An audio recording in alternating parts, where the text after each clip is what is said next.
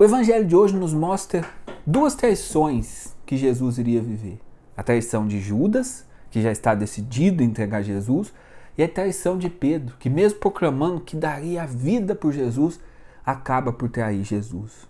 Essa é a tentação nossa. Às vezes é muito fácil a gente pegar o evangelho e falar: nossa, mas como Pedro foi capaz, como Judas, sem vergonha, bandido, foi capaz de entregar Jesus? A gente tem a tentação, às vezes, de olhar e pensar isso.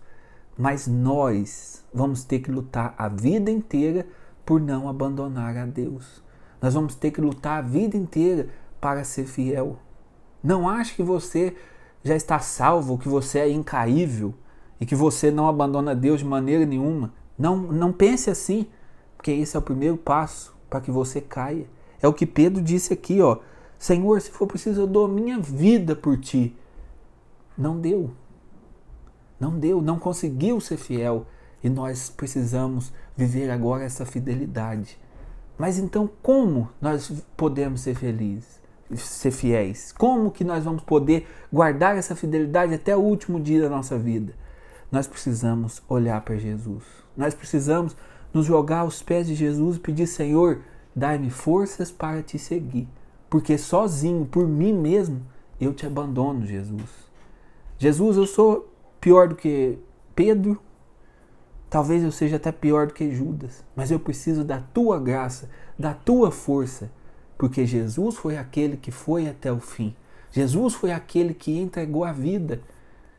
Jesus assume a nossa humanidade e passa por todas as provações próprias que um ser humano poderia passar. Jesus passou por todas as provações. Desde o primeiro momento da sua vida, quando no deserto ele foi tentado, Jesus passou por provação. Na cruz, as pessoas olhavam para Jesus e diziam: Desce daí se tu és o Messias. Foi provado. Foi provado. Mas permaneceu fiel no silêncio e na entrega a Deus. Que nós possamos olhar ao longo dessa Semana Santa para a cruz de Jesus e pedir que a força do sangue redentor de Jesus caia sobre nós e nos faça fiéis. Que nós possamos colocar nisso a nossa meta, em ser fiel, fiel até o fim, sem desistir, sem abandonar a fé. Esta é a nossa salvação. Não pense você que Deus quer de você grandes coisas e às vezes as pessoas quando conhece Jesus, renuncia tudo e começa, joga roupa fora e começa a viver aquela coisa de louco, de repente apaga tudo. Deus não quer isso de você não. Deus quer que você seja fiel, fiel até o fim.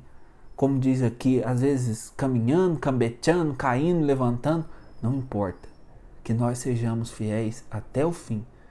Caindo e levantando. Pedro é um exemplo disso. Pedro caiu, mas se levantou.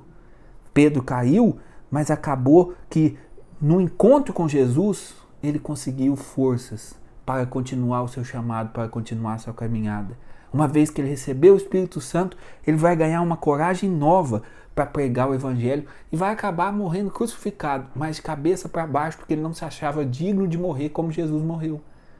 Pedro acabou cumprindo o que ele deveria cumprir, cumprindo a sua missão, mas para isso, primeiramente, ele teve que se entregar inteiramente a Jesus e receber o Espírito Santo.